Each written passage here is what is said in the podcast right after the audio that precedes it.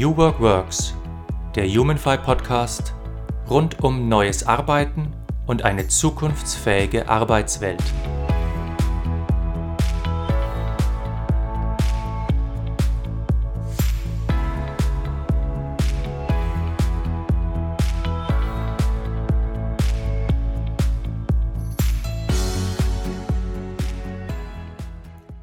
Hallo zu einer neuen Podcast-Folge von New Work Works. Ich bin Markus Feld und mein heutiger Gast ist Gunnar Sander, Geschäftsführer bei Burzorg Deutschland. Gunnar, herzlich willkommen. Ja, vielen Dank, Markus. Gunnar, erzähl doch einmal bitte unseren Hörern kurz, wer bist du und was magst du? Ja, also ähm, mein Name ist ja schon gefallen, Gunnar Sander. Ich ähm, lebe hier im Münsterland. Ähm, im nördlichen Teil von, von Deutschland und ähm, bin als Geschäftsführer von Bürzorg, so wir uns aussprechen, ne, also holländisch betont, Deutschland ähm, verantwortlich für die Entwicklung des niederländischen Pflegemodells in der ambulanten Versorgung. Ich ähm, arbeite schon lange ähm, im, im, Pflegeumfeld, bin dort ähm, als eigenständiger Träger tätig gewesen und äh, in vielen Leitungspositionen gewesen. Und dadurch, dass wir halt eben hier sehr nah ähm, an der Grenze zu den Niederlanden leben, haben natürlich auch von der Entwicklung dort mitbekommen und ähm, jetzt stehe ich halt in der Verantwortung, dieses Modell auch in zu erproben. Mhm. Ich persönlich habe von dem äh, Burzorg oder Bürzorg äh, Modell mitbekommen durch das Buch ähm, Reinventing Organizations von dem Frederic Laloux. Mhm. Aber was, was steckt denn genau dahinter? Denn das, in dem Buch wurde es jetzt nur erwähnt, dass es jetzt ein erfolgreiches Modell ist für New Work oder für New Organizations. Aber was genau steckt denn eigentlich hinter diesem Bürzorg-Modell? Ähm, da muss man vielleicht so ein bisschen ausholen und, und ähm, sich der Situation in den Niederlanden und vergleichbar auch mit uns in Deutschland vergegenwärtigen, wie die ambulante Pflege eigentlich aufgebaut ist ne? und ähm, unter welchen Problemen sie leidet. Nämlich ist eben halt zum einen stark zersplittert, sie hat hohe Unzufriedenheiten bei Mitarbeitern als auch bei den Kunden, Patienten.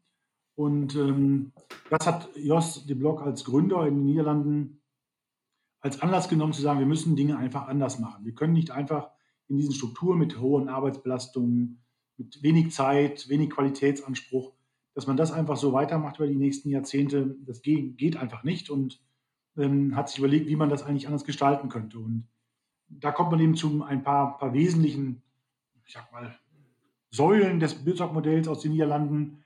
Ähm, das, was man, was man am ehesten kennt, ist eben das Thema der Selbstorganisation, ne, in Verbindung auch eben mit dem New Work-Ansatz, ähm, dass eben diese, diese Teams, und das sind eben alles ambulante Pflegeteams, wie bei uns in Deutschland auch, die halt eben ähm, ja, sich selbststeuernd organisieren.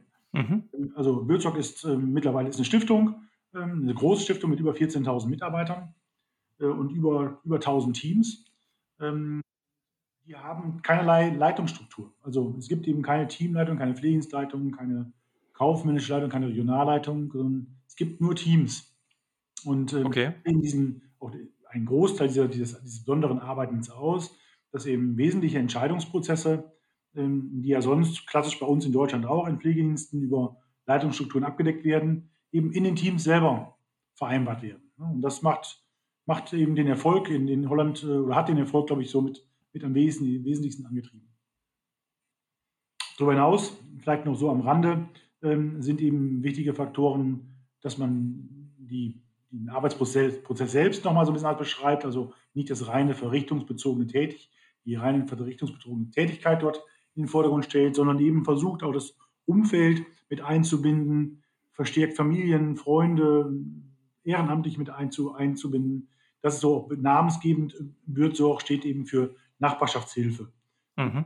Das die Übersetzung bedeutet eben halt auch, nicht nur selbst dort tätig wird, sondern auch ähm, das Umfeld mit einbindet. Unterstützt durch eine IT, also hohe Transparenz, ähm, dass in diesen kleinen, agilen Pflegeteams natürlich die Kommunikation anders laufen muss als klassisch, ist, glaube ich, selbsterklärend und entsprechend wird eben halt das über Smartphones geregelt, dass möglichst viel der Informationen, die im Alltag in die Teams strömen, ja auch schnell bei den jeweiligen Verantwortlichen ankommen und man auch zu guten und zügigen Entscheidungen kommen kann. Also der IT-Einsatz, die IT-Durchdringung ist bei Bürzorg, auch bei uns in Deutschland, nochmal äh, ein, ein Schwerpunktthema. Hm. Also wenn ich dich jetzt äh, richtig verstehe, dann sind es vor allem ähm, zwei Merkmale, die jetzt äh, Bürzorg auszeichnen. Das eine äh, ist tatsächlich eine äh, Bezahlung der Pflegekräfte in Zeit, also nicht mhm. Leistung. Ne? Mhm. Normalerweise werden ja immer Leistungsteile gestückelt. Ich sehe das selber auf einer Abrechnung. Ich habe auch mit einem Pflegefall zu tun. Ah ähm, na, ne? also, äh, also Bötsorg, da werden die Leute nach, nach Zeit bezahlt und nicht nach einzelmedizinischer Leistung. Also da habe ich als, als eine Sache jetzt mitgenommen. Und äh, das andere äh, tatsächlich diese äh, Selbstorganisation, dass sich diese Teams ähm, ihre Arbeit selbst einteilen. Und so was ich so mitbekommen habe damals, mh, hm, haben die Pflegekräfte in Holland ja nach einer gewissen Zeit Bürzorch äh, die Bude eingerannt, wenn ich das jetzt richtig mitbekommen habe. Wie, ja, wie, wie, wie, wie, wir haben die geschafft, erstmal, ich gehe jetzt erstmal in die Niederlande, weil da ist das Modell älter. Mhm. Wie haben die denn geschafft, dass das nicht im Chaos versunken ist? Ne? Also, weil das ist der, der klassisch mhm. deutsche Reflex. Oh, jetzt ist keine Ordnung mehr da, das, das kann ja nur im, im, im Chaos mhm. enden. Wie, wie, was haben die gemacht? Wie haben die das geschafft? Ja, also der erste Punkt, da kann ich ähm, gut zu anschließen, weil es ja auch in Deutschland bei uns im Modellvorhaben auch äh, so gelebt wird. Wir sind ähm, weg von der Leistungsbaustein Organisation hin zur Zeitabrechnung gekommen. Ne? Also äh, die Holländer kennen, kannten das früher auch. Es war sehr vergleichbar mit verschiedenen Bausteinen, die man kombinieren konnte oder eben nicht. Und damit wurde auch ein Leistungsbild abge, abgedeckt. Und das ist ein sehr komplexes System. Das versteht sowohl der Pflegedienst nur bedingt oder nur die Profis. Und mhm. in jedem Fall der Patient oder der Angehörige tut es dir häufig auch schwer, wenn es dann um Wegepauschalen geht und naja, Kombinationsleistungen. Also ein komplexes, komplexes Thema wurde halt eben stark vereinfacht. Das war die Grundidee von Jos damals in Holland und er hat es dann auch umsetzen können, sodass in den Niederlanden tatsächlich nur nach Zeit ähm, gearbeitet und auch nicht mehr unterschieden wird, was innerhalb dieser Zeit tatsächlich passiert. Bei uns gibt es in Deutschland noch so die drei Säulen, die reine Pflege, dann so das Betreuungsthema und ähm, auch die hauswirtschaftliche Versorgung. Das sind so noch normal auch bei uns in der Leistungsabrechnung verschiedene Bausteine. Auch die sind bei uns im Modell jetzt verschwommen, sodass tatsächlich ähm, die Pflegekräfte in den äh, Bürzock-Teams einen Stundensatz haben und mit diesem Stundensatz halt in die Versorgung gehen. Und entsprechend ist es eigentlich fast unerheblich, kann man so sagen, ähm, was die Pflegekräfte in dieser Zeit tun. Sie sind eben dann von 7 bis 7.45 Uhr bei einem Patienten und können sehr individuell auf die Bedürfnislagen des jeweiligen Tages auch eingehen und eine Versorgung entsprechend durchführen. Und wenn mhm. an einem bestimmten Tag vielleicht mal länger dauert, klar, dann würde es auch die, würde dann auch mehr bezahlt werden müssten, aber auch an den Tagen, wo wir, wo jemand vielleicht nicht duschen möchte, weil er an diesem Morgen einfach keinen Bedarf hat und es einfach vielleicht in dem Fall nicht kann, nicht möchte, dann sind wir vielleicht auch nach 20 Minuten mehr weg und man zahlt auch nur 20 Minuten. Also ne, eine relativ hohe Individualität äh, und äh, Wunsch nach Wunsch des Patienten auch ausrichtbar zumindest in einem bestimmten Rahmen. Hm. Das ist, glaube ich, ein groß, großer Unterschied und ähm, wird auch seit Jahren in Deutschland immer wieder auch durchaus von fachlicher Seite auch gefordert. Äh, und das testen wir jetzt halt eben auch. Ähm, wie das gelingen konnte, dass, dass diese Organisation in den Niederlanden so schnell, so stark gewachsen ist, das ähm, ja, kann ich leider nur bedingt beantworten, weil ich natürlich auch nicht dabei war. Ähm, aber so ein Kern, Kern, Kernbotschaft dabei ist, ähnlich wie bei der Abrechnung, was wir gerade hatten, dass man die Prozesse möglichst einfach hält. Ähm, also Jos hat immer den, den Aussage geprägt, keep it simple. Ne? Also wir müssen versuchen, die Dinge möglichst klar zu haben. Ne? Also was muss geschehen, damit eine Organisation wachsen kann? Ne? Welche, welche Prozesse müssen abgebildet werden? Und welche Prozesse muss man gar nicht regeln? Also was kann ein Team für sich auch selbst verantworten und selbst entscheiden?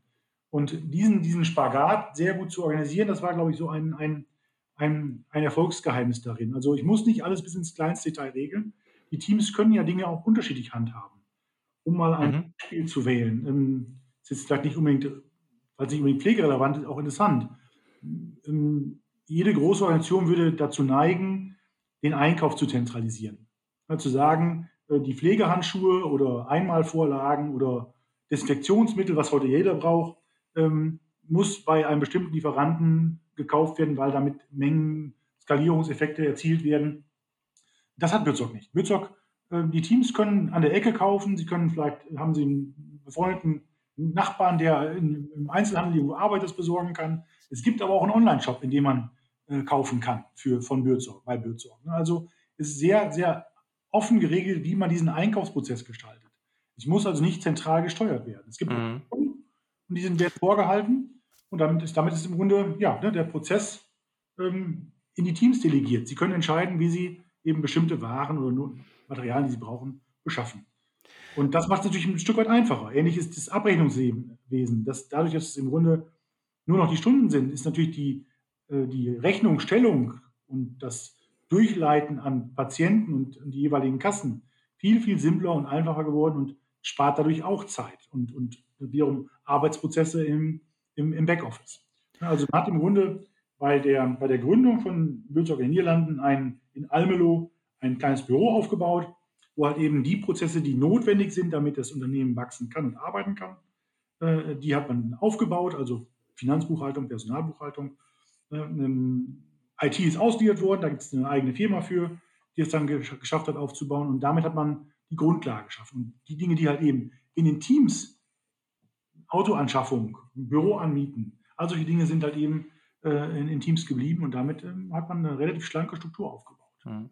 Jetzt hast du. Also so ein, ein, Beispiel, das auch durchaus interessant ist. Also ähm, Bözorg hat ja auch keine richtige Personalabteilung.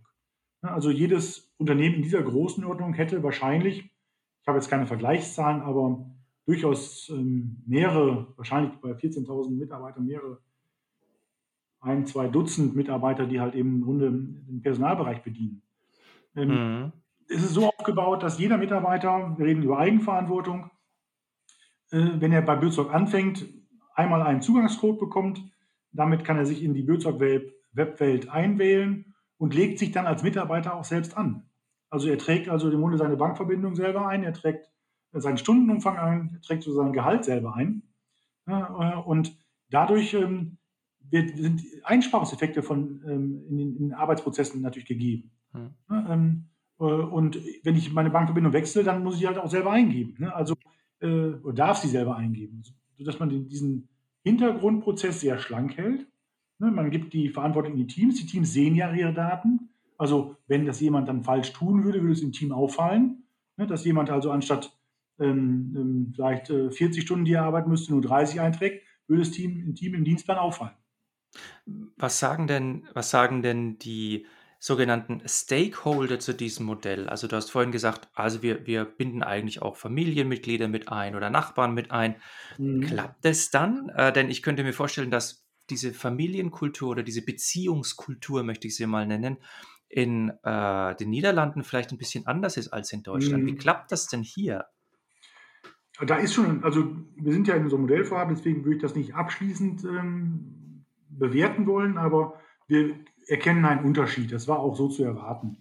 Ne, ähm, mhm. Weil es einfach, wie du schon richtig sagtest, auch einen gewissen kulturellen Unterschied zwischen unseren beiden Ländern gibt. Ne, ich nehme da immer so gerne so ein Beispiel der holländischen Gardine, ähm, ähm, die, die einfach nicht vorhanden ist. Ne? Also eigentlich keine Gardinen. Und bei uns ist es eben eher so, man schottet sich ab und hat einen schönen Zaun und, und man soll auch nicht reingucken können. Ja, ja. Im Grunde, Holland ist ein, ja, ein kleineres Land, was sehr auch, Menschen leben eng beieinander ne, und, und pflegen auch einen durchaus engeren Austausch untereinander.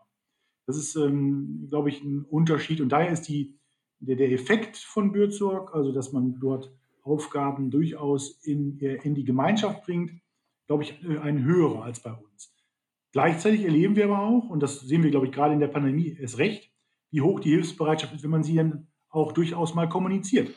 Ja, es gibt kaum Menschen, die von ihren Nachbarn keine Unterstützung erfahren, wenn man, wenn man fragt. Ja, mhm. Gerade wenn es um Lebensmitteleinkauf geht oder irgendwie einen Fahrdienst, das tun die Menschen bei uns genauso. Ja, ähm, wir haben in den Teams an verschiedenen Stellen Erfahrungen machen dürfen, wo wir, wenn wir denn fragen und auch erklären, warum das vielleicht gut ist, dass man bestimmte Dinge selber macht. Also wer ist schon gerne abhängig? Ne? Also ne, eine der oberen auf der Metaebene Prinzipien bei Bürzog ist eben halt Unabhängigkeit. Ne, also kein Mensch ist gerne abhängig von, von jemandem, der morgens kommt, damit ich meinen Tag starten kann. Mhm. Ne, und entsprechend fragen wir, warum traust du dich zum Beispiel zu, das Insulin selber zu spritzen? Weil er kann, der Patient kann möglicherweise erst frühstücken, wenn das Insulin da ist. Ne? Und da muss er warten, bis die Pflegekraft kommt. Also die Frage, gibt es einen Grund, warum du das nicht kannst ne? oder warum du das nicht zutraust? Und diese Frage stellen wir am Anfang. Mhm. Sollen eigentlich, ja, also soll, sollen die Pflegekräfte eigentlich aus der Region kommen, die sie dann betreuen? Ja, äh, ja, also das ist schon sehr, sehr enger Quartiersbezug. Ne? Ah ja, genau. Ja, also dass man möglichst also das Umfeld auch kennt ne? und, und durchaus dann auch, wenn, wenn es, bleiben wir bei dem Beispiel Insulin, wenn es eben halt jemand sich nicht traut, versuchen wir vielleicht doch mal auch den Ehepartner, Lebenspartner anzusprechen. Vielleicht Freunde, Familie, die es vielleicht auch nicht jeden Tag tun, aber weil sie berufsfähig sind, aber Wochen sind, sind am Wochenende vielleicht da, dann können, kann das Pflegeteam Samstag, Sonntag ist immer schwierig zu besetzen. Mhm. Sagt, okay, dann übernehmen wir das am, am, am Samstag, am Wochenende. Ne? So. Das hat ja, hat ja auch was von, von Empowerment. Ne? Also man ist vorher vielleicht ein bisschen hilflos als Partner oder als Nachbar und sagt, Mensch, ja der, der, der Herr Schmidt, ich würde ihm so gerne helfen. Und dann, dann kommt man in die Verantwortung und lernt vielleicht etwas Neues und, und trägt und sieht, dass man wirksam ist. Ja. Vielleicht ist das auch so, so, so ein Ding Bestimmt. dabei. Das ist auch, also und die Frage, ob das bei uns äh, gelingen kann, gut, muss man ein bisschen, auch noch ein bisschen abwarten, aber wir kommen ja aus so einer Zeit. Das alte Gemeindeschwestermodell war durchaus bei uns gängig ne, an vielen Stellen. Mhm. Äh, und das ist eine ähnliche Funktion.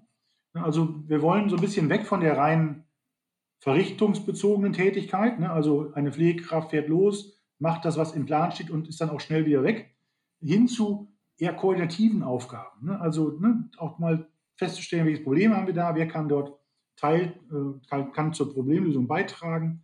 Also die Aufgabe, ne, Empowerment fiel ja gerade schon, wir wollen im Grunde befähigen. Ne? Und diesen Auftrag kann Pflege ja annehmen. Hat es mhm. in der, also in der Ausbildung lernen das alle Pflegekräfte. Ne? Aktivierende Pflege ist ein feststehender Begriff. Ne? Und dazu zählt eben halt eben auch die Befähigung ne? und nicht nur äh, das Übernehmen von Tätigkeiten. Da haben wir, glaube ich, einfach so ein Stück weit auch eine, eine Fehlentwicklung bei uns in Deutschland einfach vollzogen. Also das ist vielleicht ein, eine große Phrase, aber würdet ihr sagen oder würdest du sagen, dass das Bürzorg-System der Pflege die Würde zurückgibt? Ja, das ist das, was viele Pflegekräfte durchaus mit ähnlichen Begriffen beschreiben. Ne? Also die Menschen, die jetzt so auch dann vielleicht ähm, bei Würzog in den Startteams so dabei sind, kommen häufig aus Situationen, wo sie sagen, das ist nicht das, wie ich Pflege eigentlich für mich definiere und wie ich eigentlich arbeiten möchte. Und mhm. ähm, so ist in Holland ist es ganz massiv passiert. Ne? Da sind ja ähm, dieser, dieser Ansturm auf dieses neue Modell, das leben wir in Deutschland ja nicht so, ne? aber in Holland ist eben äh, äh, war, es, war es ein Grund, dass man sagen wollte, wir möchten endlich wieder so arbeiten, wie Pflege eigentlich in der Theorie aussieht. Und damit mhm. auch einen würdevolleren Umgang äh, mit dem Pflegeberuf, mit den Patienten impliziert. Ne? Dass man im Grunde halt wirklich, ja, sind, geht halt eben in erster Linie auch um Menschen. Das muss man dabei, darf man dabei nie vergessen. Es sind keine Maschinen, keine Knöpfe, sondern äh, äh es sind halt Menschen, die auf Hilfe angewiesen sind. Und mhm. diese Hilfe soll man eigentlich gewährleisten. Ne? So, wie, wie es auch am besten möglich ist. Ja, äh, gutes Stichwort, denn wenn ich jetzt mal auf die andere Seite wechsle, also wenn ich mal ein bisschen äh, provokant fragen will, ähm, funktioniert es denn oder wie funktioniert das System? Denn ich kenne auch so die Leute, die sagen, ja, nur weil irgendwas neu ist, heißt ja noch nicht, dass es gut ist. Also wie, wie, wie, wie wirksam ist denn dieses Modell bei den Patienten oder zum Beispiel auch bei den Krankenkassen? Also freuen die sich, dass da jetzt sowas kommt oder sagen die, oh, bitte nehmt mir mein Abrechnungssystem nicht weg? Was erlebt ihr da? Ähm, dadurch, dass wir also so mitten im Prozess uns befinden, ist das eine, eine abschließende Bewertung, glaube ich, ganz schwierig. Ne? Aber ähm, also an, die, auf der Kassenseite kann ich sagen, kann ich sagen, das herrscht ein großes Interesse. Ne, weil, das glaube ich, ist der Situation geschuldet, die, die, der Druck auf die Pflege, auf die Pflegelandschaft, also auch eben die Beteiligten, die Stakeholder drumherum, wie Krankenkassen, wie ähm, Behörden, wie äh, Städte, Kommunen, wie Politik, der ist enorm groß. Ne? Also muss was passieren, das weiß eigentlich auch jeder. Und Bürzog ist damit möglicherweise ein Weg, ist nicht der, der einzige Weg, glaube ich, aber ein potenzieller Weg. Und das, wir haben hier, wenn man so ehrlich ist, ein Proven System, also in Holland funktioniert es, also warum nicht bei uns? Ne, deshalb ist da insgesamt eine hohe Bereitschaft da, das zu probieren. Natürlich äh, malen die Mühlen in Deutschland, das sehen wir ja gerade auch, auch wieder im Rahmen der Pandemie, ähm, durchaus langsam. Wir haben ein sehr starkes bürokratisches System, föderal strukturiert, sodass es im Grunde immer wieder Hemmnisse gibt, die die Entwicklung auch ein Stück weit für Bürsorg zumindest nicht so leicht machen. Mhm. Aber wir stoßen immer wieder auf offene Ohren, das muss man klar sagen. Das System selbst, ob es funktioniert, ich, ich persönlich bin davon überzeugt, weil sonst würde ich es nicht tun. Ähm, wie gesagt, in den Holland hat es, hat es eben klar funktioniert. Das Bürsorg ist ähm, seit Jahren dort ähm, qualitativ der beste Pflegedienst oder zumindest ganz, ganz oben dabei. Äh, ähm, ist ein, hat, hat den Titel bester Arbeitgeber des Landes. Äh, ähm, das ist etwas, was ich mir für Deutschland dringend wünschen würde, dass eben halt ähm, ja, diese sozialen Unternehmerstrukturen, wenn man sie möchte, äh, oder Organisationen, dass sie eben diesen Stellenwert auch bekommen. Weil wir leiden ja darunter, dass eben das Image des Pflegeberufes sehr schlecht ist. Und, und damit kann man ja auch keine neuen Menschen für diesen Beruf gewinnen. Das hat Bürzog in den Niederlanden tatsächlich geschafft, dass hm. der Pflegeberuf eine starke Aufwertung erfahren hat und jetzt gerade auch junge Menschen oder auch Quereinsteiger sagen, das ist ein ehrbarer Beruf, den wähle ich. Ich kann mich da verwirklichen, ich kann da mich einbringen, ich kann was Gutes tun und ich kann einer sinnvollen Tätigkeit nachgehen. Und das ist etwas, was wir einfach bei uns in Deutschland auch erreichen müssen, damit dieses Pflegeproblem, das muss man, glaube ich, auch klar so sagen, die Demografie lässt sich nur bedingt ändern, das kommt auf uns zu, ist eigentlich sogar schon da. Und wir brauchen mehr Menschen, die diesen Beruf wählen und damit auch glücklich werden. Und aktuell ist es eben so, dass viele diesen, diesen Berufszweig schnell wieder verlassen nach ein paar Jahren, weil sie eben im Grunde dem Druck nicht, nicht standhalten können und auch eine hohe Unzufriedenheit im alltäglichen Arbeiten erfahren. Und da bietet Bözok ähm, eben, dadurch, dass es eben ja, den, den Menschen im Mittelpunkt stellt, also tatsächlich die wesentlichen Entscheidungsfaktoren, welche Patienten versorgen wir, zu welcher Zeit, welche Kolleginnen und Kollegen stellen wir ein, wer ist Teil meines Teams, ähm, wie stellen wir die Arbeitszeiten fest, wie planen wir die Tour. All die Dinge übernimmt ja das Team selbst. Wir können mhm. hohen Freiraum geben in die Teams, der dazu beitragen kann, dass eine höhere Zufriedenheit da ist und man sich verwirklichen kann. Ja, äh, der Druck ein bisschen rausgenommen wird die Patienten dadurch auch zufriedener sind und da macht es wieder mehr Spaß für die Leute. Wenn mich als Pflegekraft jeden Tag eigentlich nur unzufriedene Patienten vor mir habe, die sagen, ach, aber es wäre doch schön, wenn Sie noch ein bisschen mehr Zeit hätten, oder können Sie mal kurz bleiben, oder können Sie mir da, dabei helfen und man immer sagen muss, nein, das schaffe ich nicht und das kann ich nicht tun oder äh, darf das nicht, dann ist das äh, macht das die Menschen unzufrieden. Das ist ja auch, das ist ja auch ein hohes Stresslevel, wenn du sagst, du musst jetzt funktional etwas tun, du bist aber emotional noch ganz woanders. Ja, ne? genau. Also das, das, das zerreißt ja dann auch den Menschen, wenn er, also, also ständig mit dieser Spannung zu leben, also als Pflegender, ne, zu sagen, Mei, jetzt muss ich wieder, wieder weg, obwohl ich emotional noch da wäre und jetzt muss ich schon zum nächsten. Äh, du, du warst ja in, in beiden Welten daheim. Du hast ja zuerst mhm. klassisch in der Pflege gearbeitet, jetzt, jetzt äh, bei Burtsorg. Ja, was mich interessieren würde, jetzt auch als Laie, wie, wie wird denn eigentlich so eine Pflegeorganisation oder ein Pflegedienst ähm, evaluiert? Also, und was ist denn zum Beispiel auch etwas, was Burzorg dann, dann besonders macht? Weil ich, ich kenne das, ich habe mich jetzt auch mit schon vor längerer Zeit aus gezwungenermaßen mit Pflegediensten beschäftigt, ambulante Pflege und was musst du alles machen, wo musst du alles aufpassen. Aber wenn ich jetzt da draußen zuhören würde und ich würde mich dafür interessieren und so, oh, Burzau klingt interessant, wie wird denn eigentlich herausgefunden, dass die Dinge nicht nur bei euch, vielleicht auch bei anderen Pflegediensten funktionieren? Also wie wird das denn evaluiert? Also formal, formal gibt es ja ähm, die, die, die, Prüfkriterien des Medizinischen Dienstes der Krankenkassen, also der MDK. Dem unterliegt ihr auch? Ja, dem unterliegen wir genauso. Ne? Also ja. ähm, der kommt zu jedem zugelassenen Pflegedienst in Deutschland ähm, und prüft nach bestimmten Kriterien. Ja, und damit, da gibt es ja entsprechende Noten, ne, die man auch nachlesen kann, sind öffentlich zugänglich. Und damit hat man ein Stück weit eine Aussage. Ne, ähm, wie weit die dann wirklich aussagekräftig ist, ähm, zumindest in Teilbereichen, glaube ich, wird zumindest in Fachkreisen ähm, hinterfragt. Aber mhm. eine Anhalts, Anhaltszahl oder ein Anhaltswert. Und man bekommt ja auch ein bisschen fachlichen Input, wenn man das ein bisschen genauer durchliest. Also daher es gibt die Möglichkeit, das ähm, äh, entsprechend neutral sich anzuschauen, ähm, wenngleich, das meint aber auch meine persönliche Meinung, ich glaube, man muss ein gutes Gefühl dabei haben. Letztendlich ähm, steht und fällt pflegerische Arbeit mit den Menschen, die dort tätig sind. Ja, und mhm. wenn ich da das Gefühl habe, dass ich äh, mit den, in dem Fall vielleicht Erstkontakten, ob das dann die Leitungskräfte sind eines Dienstes oder bei uns Mitarbeiter aus den Bürsorg-Teams, da muss ich ein Gefühl haben, ist das, ist das gut? Bemühen die sich, wollen die das, haben die gleiches Ziel?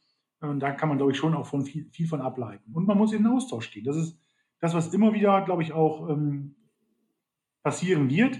Ne? Dadurch, dass wir hier mit Menschen zu tun haben, wird es immer wieder zu Unstimmigkeiten, zu Fehlern kommen. Und die, die Art und Weise, wie man damit umgeht, das ist entscheidend. Wird es abgeblockt, würde ich sagen, sehr kritisch, stößt man auf offene Ohren und kann man da in den Gespräch gehen, kann man vielleicht sogar ja, gemeinsam einen Weg festlegen, wie es besser laufen kann. Ne, das ist ja auch der Anspruch bei Bürzog, dass wir versuchen, eben auf Augenhöhe zwischen Patient und Mitarbeitern eine Ebene zu erzeugen und dann dieser Grundlage einen vernünftigen Austausch zu wählen. Dann hat man, glaube ich, eine gute Grundlage, ähm, mhm. die dann auch eine Qualität sichert. Ne? Ich will jetzt noch mal ganz kurz reingehen auf dieses Thema äh, Selbstorganisation. Ich habe ein Zitat von dir gelesen, äh, und zwar, du hast gesagt, ein Chef ist dazu da, Entscheidungsgrundlagen für die Mitarbeiter zur Verfügung zu stellen und dafür zu sorgen, dass sie sich das nötige Wissen für ihre Arbeit aneignen. Äh, mhm. weil wir sind vorhin so nonchalant drüber weggegangen. Du bist ja mhm. Geschäftsführer dieser, dieser, dieser Organisation. Ja. Schaffst du das eigentlich noch in deinem Alltag? Also wird man da diesen eigenen äh, Zielen der Selbstorganisation oder ich nenne das immer äh, Empowerment der, der, Mitarbeiter, wird man dem noch gerecht oder wie erlebst du das?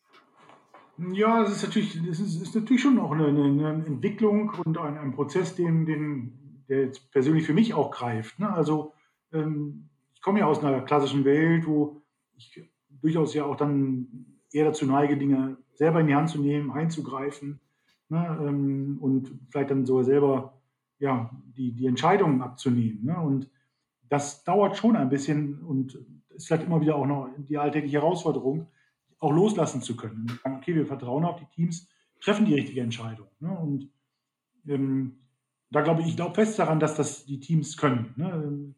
Manchmal, glaube ich, muss ich mehr, noch mal ein bisschen mehr Input geben, ne? mhm. was du gerade vorgelesen hattest, dass man ne, im Rahmen der Befähigung also die, die entsprechenden, den Werkzeugkoffer an die Hand gibt damit im Grunde das Team auch mit dem, mit dem entsprechenden Werkzeug arbeiten kann. Und da, da sind wir, glaube ich, noch in der, also insgesamt auch von, von Würzog in der, in der Erarbeitung. Was müssen wir eigentlich schulen und trainieren, damit diese Befähigung in den Teams auch gelingt? Äh, und das beginnt bei so einfachen Themen, das hatte ich diese Woche noch auf der Agenda für ein neues Team, ähm, im Konfliktfall mit einem Mitarbeiter, ähm, da entsprechend den richtigen Ton zu finden, den richtigen Kommunikationsweg zu finden da müssen wir schon was für tun. Das ist nicht Gott gegeben, dass äh, jeder sofort im Team richtig argumentiert und auch nicht unfair wird.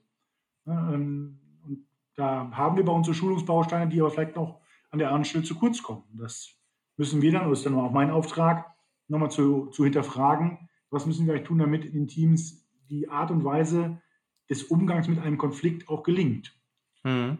Aber du bist jetzt nicht äh, direkt an den Teams dran, sondern da gibt es jetzt noch eine Schicht dazwischen oder wie ist das aufgebaut? Ja, das würde ich, würde ich nicht so sehen. Also es ist natürlich, also vom Grundsatz her ist es so, dass ähm, der Aus, da wir ja keine Hierarchie haben, kann das Team jederzeit mit mir sprechen und ich umgekehrt auch. Das tun wir auch. Mal im okay. mal formell. Ne, ähm, ansonsten ist es so, dass wir von der, vom, vom Aufbau her äh, es so geregelt haben, wie in Niederlanden auch, dass die, wenn, wenn es Fragen gibt, die operativ erstmal so im Raum stehen, und das Team nicht weiter weiß, gibt es den Coach. Ne, also ähnlich in den Niederlanden gibt es ähm, bei uns ähm, einen Coach, der halt eben ja, aus der Pflege stammt, ähm, lange erfahren ist und, und die alltäglichen Fragen, die ein Team vielleicht betreffen, beantworten kann. Er darf, hat keine Entscheidungskompetenz, der Coach kann nichts entscheiden. Ja. Er kann nur beraten, er kann Tipps geben, dem Team vielleicht mal sagen, das haben andere Teams so gelöst oder früher habe ich es mal so gemacht oder es kann ja mal eine fachliche Frage sein.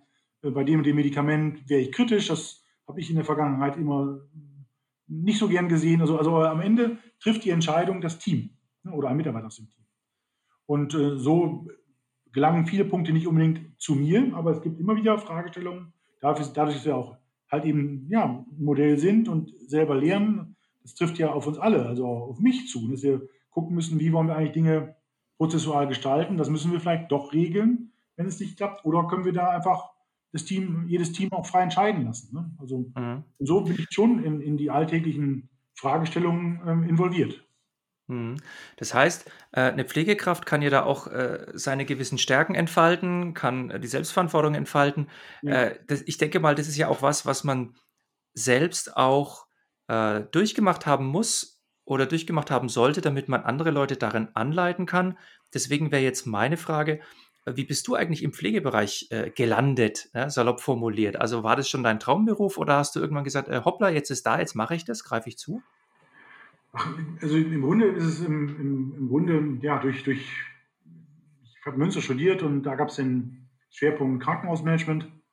Ne, und dann bin ich damit so ein bisschen in die Berührung der, der, der, des Gesundheits, Gesundheitswesens gekommen ähm, und habe im Nachgang dann auch beratend war ich erst tätig, ne, für, also für, für ähm, DRK und, und, und äh, andere Ordensgemeinschaften und, und kirchliche Träger und bin dann immer stärker in die, in diese, in die Nähe zu, zur Pflege gekommen, ne? zur ambulanten Pflege, ähm, zur stationären Pflege und irgendwann, ja, merkt man halt, dass andere Wege, das war immer, für mich war immer entscheidend, was Neues zu probieren. Ne? Also, welche Mhm. kann man eigentlich ähm, gehen oder ausprobieren, um, um eine gewisse Innovation mit reinzubringen. Das hat mich immer so ein bisschen angetrieben. So habe ich es auch in den, in den vorigen Tätigkeiten ähm, gelebt und dann ist man da verwurzelt. Also, dass man irgendwie da, ja, es ist halt ein schönes Umfeld auch. Ne? Also man hat mit Menschen zu tun und man kann was, kann was bewegen, kann was äh, erreichen, das schnell messbar ist. Ne? Und äh, das hat mich immer, immer begeistert und, und dann letztendlich auch zu Bürsorg geführt, ne? weil die Problemlagen, die einfach da sind, die wir alle noch alle auch irgendwie kennen durch die öffentlichen Medien, ähm, dass man da einen Weg wählen kann und bin dann bei Bürsorg gelandet und habe gesagt, das ist es auf jeden Fall wert, das zu, zu probieren. Wie ist es eigentlich, wenn ihr, äh, Buurtzorg oder w wenn man Buurtzorg machen will? Muss man da, äh, in die Niederlande zu Joost de Blok und muss man sich ein Zertifikat holen oder wie läuft das eigentlich? Also, nee, Ich du merkst, ich bin schon so ganz klassisch Deutscher hier, ja, so: genau, „Oh, wir brauchen ein Zertifikat“, ja. ist, äh, Jost, der Blog würde sich über diese Frage mächtig freuen. Deutschen. Also, also vom Grundsatz her ähm, ist ja Bürzorg äh, ein Arbeits- und Organisationsmodell. So, und das kann, kann ja theoretisch jeder umsetzen. Mhm. Sich Bürzorg nennen darf man nicht. Das ist, muss, äh, ist klar geregelt.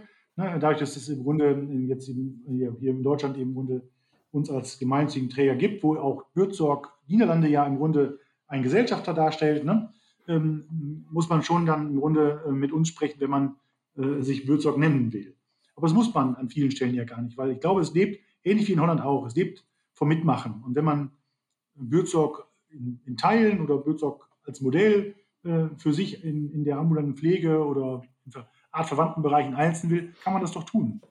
Wir, wir sind Mhm. bereit für den Austausch und unterstützen auch gerne. Ich glaube oder bin fest davon überzeugt, dass ähm, wenn man einen Wechsel im System ähm, anstoßen will oder vielleicht sogar erreichen will, gelingt das nur, wenn viele mitmachen. Mhm. Und, und ähm, das ist auch so ein bisschen meine Idee, ne, dass äh, wenn jemand, wir sind ja im Austausch mit verschiedensten Organisationen, äh, die auch in der Pflege tätig sind und äh, regen immer ein bisschen an, überlegt doch mal, macht doch gerne mit oder versucht irgendwie Dinge daraus zu adaptieren, weil nur darin besteht die Chance, tatsächlich im System was zu ändern. Das kriegen wir als kleiner einfach nicht so hin. Wenn ich wenn ich jetzt, äh, sage: „Okay, Buurtzorg finde ich gut, ich möchte so eine Buurtzorg, äh, gründen“, äh, muss die dann eigentlich, ähm, eine gemeinnützige GmbH sein oder eine Stiftung sein oder kann das auch eine For-Profit-Form sein? Weil ich habe gesehen, ihr seid 'ne G GmbH oder du hast auch vorhin 'ne Mhm. Stiftung erwähnt. Wie ist 'n das? Ja. Ja, also bei uns ist das so. Ne? Ähm, Also wenn, wenn jemand jetzt sagt, ich möchte äh, Bürzorg heißen und, und, und, und ähm, irgendwie da versuchen, was aufzubauen, dann wäre es unter diesem gleichen Primat eigentlich so anzusiedeln. Ne? Also Ähm, entweder Stiftung oder G GmbH. Ja, ja, das ist so. Wir, wir haben bei uns damals den Weg der Stiftung nicht gewählt, weil es zulassungsrechtlich und, und mit dem, bisschen schwieriger war. Deswegen ist der einfache Weg, eine gemeinnützige GmbH zu gründen. Das war so Mhm. der schnellste Weg für uns. Ne? Ähm, in Holland ist es eine Stiftung. Ne? Also das kann man vielleicht als Ziel nochmal festlegen. Aber wie gesagt, ich glaube, es gibt einfach in Deutschland viele, viele Trägerformen, ähm, ob das Wohlfahrtsverbände sind, ob das Kommunalträger sind oder durchaus auch profitorientierte private Träger. Ne? Das, ist, das widerspricht sich nicht. Bürzorg lässt sich in allen, allen Formen realisieren. Ne? Das ist, glaube ich, ähm, für, für, für, also für das Modell keine zwingende Voraussetzung, dass man gemeinschaftlich arbeiten muss. Ganz im Gegenteil. Ne? Wichtig ist, dass man, glaube Mhm. ich, einen klaren Weg darin aufzeigt. Also es lebt eben von Transparenz und Ehrlichkeit und das ist etwas, was vielleicht auch dann für einen profitorientierten Träger ähm, ja auch, auch klar sein muss. Ne? Also muss dann auch zu seinen Zahlen stehen können. Ne? Mhm. Das spricht sich aus meiner Sicht nicht. Ich glaube auch, dass, dass Mitarbeiter nichts dagegen haben, dass ein Unternehmer dort ist, der auch sein, sein Geld damit verdient. Ne? Wenn der Rahmen stimmt und die Arbeitsbedingungen stimmen, kann man doch froh sein, wenn es dann dieses Unternehmen so gibt ne? Äh, und die Ziele erreicht werden. Also deswegen glaube ich, ist das nicht, ähm, wenn das so die Frage in die Richtung geht, ist das eigentlich notwendig, kann Bürzog nur als gemeinnützige Organisation funktionieren? Glaube ich das nicht. Das mhm. in vielen Formen realisieren. Und wenn ich jetzt einen Schritt weiter gehe und man hat jetzt so sowas sowas gegründet und man fängt an, sich selbst zu organisieren, ähm, als Team jetzt. Aus mhm. deiner Erfahrung heraus, was sind denn die ein, zwei größten Stolpersteine, auf die man achten muss, wenn man das tut? Ähm, also wir haben ja die Erfahrung gemacht, dass ähm, der Schritt in die, in diese, in die Eigenständigkeit ähm, nur funktioniert, wenn, wenn diese ja, Kommunikationsebene erreicht wird. Also will man so das Oberwort Vertrauen in den Raum nehmen. Das ist zwar ein hoher Begriff, ne, aber ähm, das ist auch letztendlich einer der größten, wie du schon sagtest, Stolpersteine. Wenn mhm. Menschen, die in diesen Teams zusammenarbeiten, nicht die Ebene finden, sich zu vertrauen, Dinge sagen zu können, dann scheitert so ein Team. Das haben wir auch schon erlebt. Also ne, man muss in der Lage sein, über die Probleme, die vorliegen, offen zu kommunizieren. Es muss auch die Bereitschaft von allen Beteiligten bestehen, sich Kritik anzuhören oder Verbesserungsvorschläge anzunehmen. Und da haben wir die Erfahrung gemacht, dass das, wenn das nicht gelingt, wenn wir diese, diese Ebene nicht erreichen, das sind ja kleine Teams, wir reden über, über ne, Teamgrößen von bis zu zehn Personen, also eine wirklich kleine Gruppe, wenn die nicht harmonisch arbeitet, dann ähm, scheitert so ein Team. Das ist wirklich eine, eine große Kenngröße. Ja. Das heißt, wenn ich jetzt das umformuliere in meine Welt, dann müssten die alle äh, äh, sorgfältig durchgeschult werden in Selbstreflexion und Konfliktfähigkeit. Ja, das ist ein wichtig, wirklich wichtiger Baustein. Wenn das nicht irgendwo schon intrinsisch vorhanden ist, ja. in Sozialberufen sind ja viele doch auch darin geschult, ne, weil es ja auch zum Teil Teil der Ausbildung darstellt. Ne, aber ähm, das muss man auf jeden Fall mit, mitbringen. Ja, das ist ein mhm. ganz wichtiger Baustein. Mhm. mhm. Und was wäre noch, noch ein Punkt aus deiner Erfahrung, wo man sagt, Mensch, da, da könnte das straucheln, das habe ich schon oft erlebt? Ähm, was wir, ähm, wo wir auch, glaube ich, uns in Deutschland noch ein bisschen schwer tun, ist die Vereinfachung dieser, der Arbeitsprozesse. Ne? Also das, das Abbau, der Abbau von Bürokratie. Wir sind, neigen dazu, dass wir dann schnell alles nochmal unterschrieben haben wollen, abgezeichnet haben wollen. Also der Aufwand, der dann in solche selbstorganisierten Teams reinkommt, aber mit der eigentlichen Arbeit wenig zu tun hat.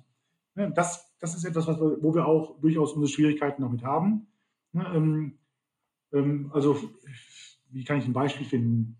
Ähm, normalerweise ist es ja so, dass man bei, bei diesen klassischen Organisationsstrukturen viel vorgibt, also ein Formular vorgibt und sagt, so ist es auszufüllen, so müsst ihr es freigeben und das darf auch nur eine Person. Wenn wir mhm. in den Teams diese Entscheidung überlassen, dann müssen wir auch damit leben, dass möglicherweise eine Rechnung, die ein Team kommt, von fünf Leuten freigegeben wird oder von irgendjemandem.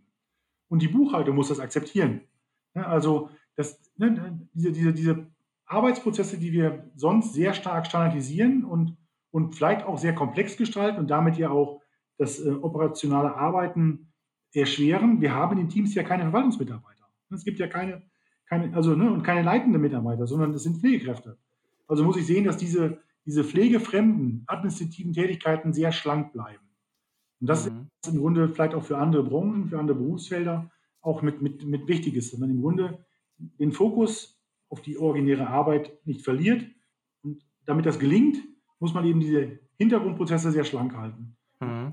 Das ist übrigens auch ein auch ein interessanter Übertrag jetzt, wenn, wenn wir aus dem Pflegebereich vielleicht äh, äh nochmal kurz weggehen. Mhm. Ähm, die Arbeitsweise, die Dynamik, das Erfolgreiche, gerade wie du jetzt sagst, ähm, Bürokratieabbau, Konfliktfähigkeit, was aus dem Bürzorg-Modell oder aus der Arbeitsweise des Bürzorg-Modells kann man auf andere Arbeitsbereiche, andere Arbeitsweisen übertragen?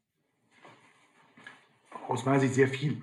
Also viele, also insbesondere würde ich mal, wenn man jetzt mal die naheliegende Bereiche nimmt, alles, was im, im, Sozialwesen mit Menschen zu tun hat, ob das die Behindertenhilfe ist, ob es Krankenhäuser sind, ne, ähm, da glaube ich, ist es eh, weil die Arbeitsprozesse sehr ähnlich sind, gut denkbar und sehr denkbar.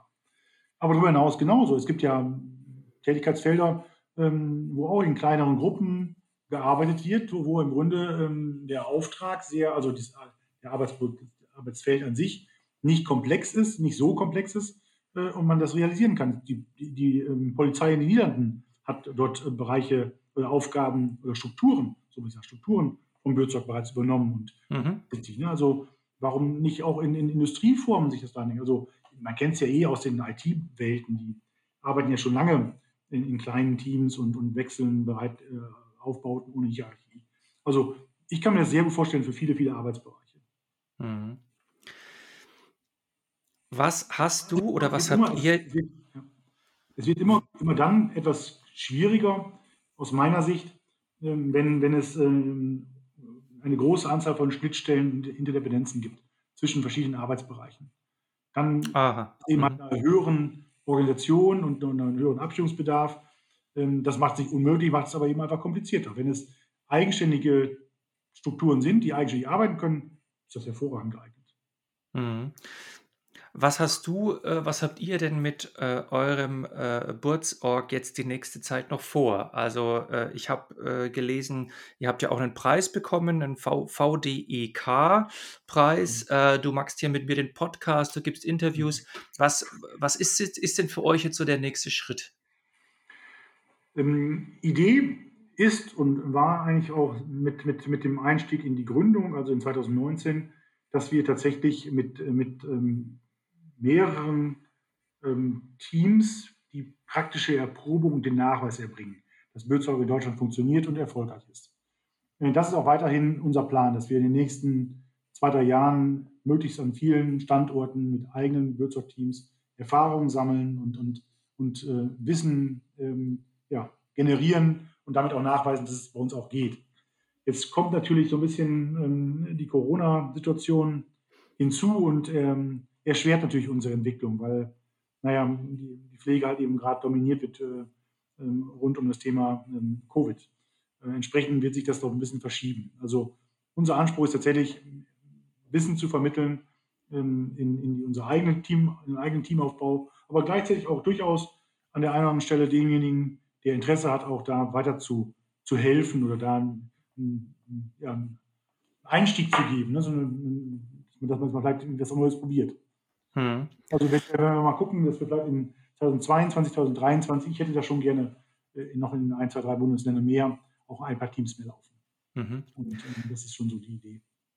Letzte Frage, Gunnar. Äh, was war für dich eigentlich bis jetzt so dein schönster Bürzorg-Moment? Oh, das ist, nicht, das ist schon eine, eine schwierige Frage, weil das verschieden, das ist, kann ich gar nicht, muss ich wirklich auswählen. Ne? Also mich hat Bürzeug ja wirklich infiziert. Das muss man, muss man, muss man vielleicht wissen. Ne? Also, äh, und es gibt viele Momente, wo ich immer wieder so ein bisschen Gänsehaut dann verspüre, wenn, wenn halt eben ein Teammitglied mir berichtet äh, aus einer praktischen Situation, ne, äh, wie halt eben eine Familie, um so ein Beispiel zu erwähnen, ne, wo halt eben ähm, eine Pflegekraft äh, aus einem Team mir berichtet, wir waren, ich war bei einer, einer Dame und da waren die Kinder da und die saßen zusammen beim Kuchen und ich habe gefragt, ähm, ob sie nicht die Mutter mal pieksen möchten, ob sie das mal getan hätten zum Blutzucker messen und alle guckten und, und nee, wieso? Und ja, und dann sagt sie halt, ja, dann machen wir es heute einfach mal. Und, und jetzt machen wir es immer. Und das sind, so, das sind so Momente, wo ich denke, das ist so schön, dass es funktioniert. Na, mhm. Man bringt Menschen zusammen, es sind Barrieren da, die einfach durch, durch eine gewisse ja, Un Unwissenheit entstanden sind, dass man einfach so die, das gelingt, wenn man, wenn man fragt, Menschen auch zusammenzubringen. Und jetzt mhm. halt eben die, die Töchter, die halt das Blut, den Blutzuckerspiegel bei der Mutter messen. Das haben sie nie getan, weil auch keiner gefragt hat. Ne, und die machen das jetzt mit Freude und, und, und, und sind dann auch ja, belustigt dabei und, und stechen sich gegenseitig in den Finger, sag ich mal so. Ne? ja, es wirkt manchmal, manchmal vielleicht geradezu magisch einfach, wenn man Dinge ja. macht, die man vorher einfach nicht gefragt äh, hatte. Ja? Also auf ja. einmal funktioniert es, ja. Und das ist vielleicht auch so ein Aha-Moment in der, im, im Bürzorg-Modell. Das ist jetzt, sage ich jetzt mal als Außenstehender, der das jetzt so hört, ne? Ja. Ich habe so ein anderes ein Beispiel, die erste, erste Pflegekraft, Marielle, die ich in den Niederlanden kennenlernen durfte. Das ist auch so eine schöne, schöne, schöne, ja, vielleicht auch ein Punkt, warum ich mich dafür so begeistert habe. Ähm, sie war halt eben Angehörige. Ihr Mann ist ein, war ein onkologischer ähm, ähm, ähm Patient, der also an Krebs erkrankt war und äh, von Bözorg äh, gepflegt wurde. Und sie war so angetan von, von dieser Integration, wie man sie, sie als, als, als Ehefrau auch mit einbezogen hat, gefragt hat, wie stellst du die Pflege eigentlich vor? Was, was kannst du vielleicht selbst dazu beitragen, dass deinem Mann gut geht? Willst du vielleicht mitpflegen oder was willst du eben nicht? Was sollen wir tun? Sie war wirklich über diese fast drei Jahre so, so begeistert von, von, von dieser Zusammenarbeit, ähm, dass sie als Kunsthistorikerin sich entschieden hat, nach dem Tod ihres Mannes äh, die Ausbildung zu machen und ist jetzt Krankenpflegerin. Mhm. Und das finden wir bei uns eben so selten. Ne, dass eben ne, Menschen suchen ja häufig nach, nach, nach mehr Sinn im Leben.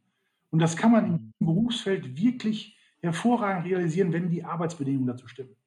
Mhm. Und, und, das, glaube ich, ist so mit, mit, mit einem ein, ja, ein, ein Hauptantrieb, dass wir einfach einen anderen Weg in die Pflege finden müssen. Dass die Menschen da mehr Freude dran haben und, und da länger bleiben wollen oder vielleicht sogar bewusst diesen Beruf irgendwann wählen, weil sie nach so und so vielen Jahren im Verkauf oder im Vertrieb oder irgendwo keine Lust mehr zu haben. Aber mhm. umgekehrt, die Menschen gehen raus aus dem Beruf. Ja. Das kann es nicht sein. Das hilft uns alle nicht weiter. Das kann es nicht sein. Gunnar, das war ein sehr schönes Schlussstatement. Ich möchte mich ganz herzlich bedanken für dieses Gespräch. Ja, herzlichen Dank. Dankeschön.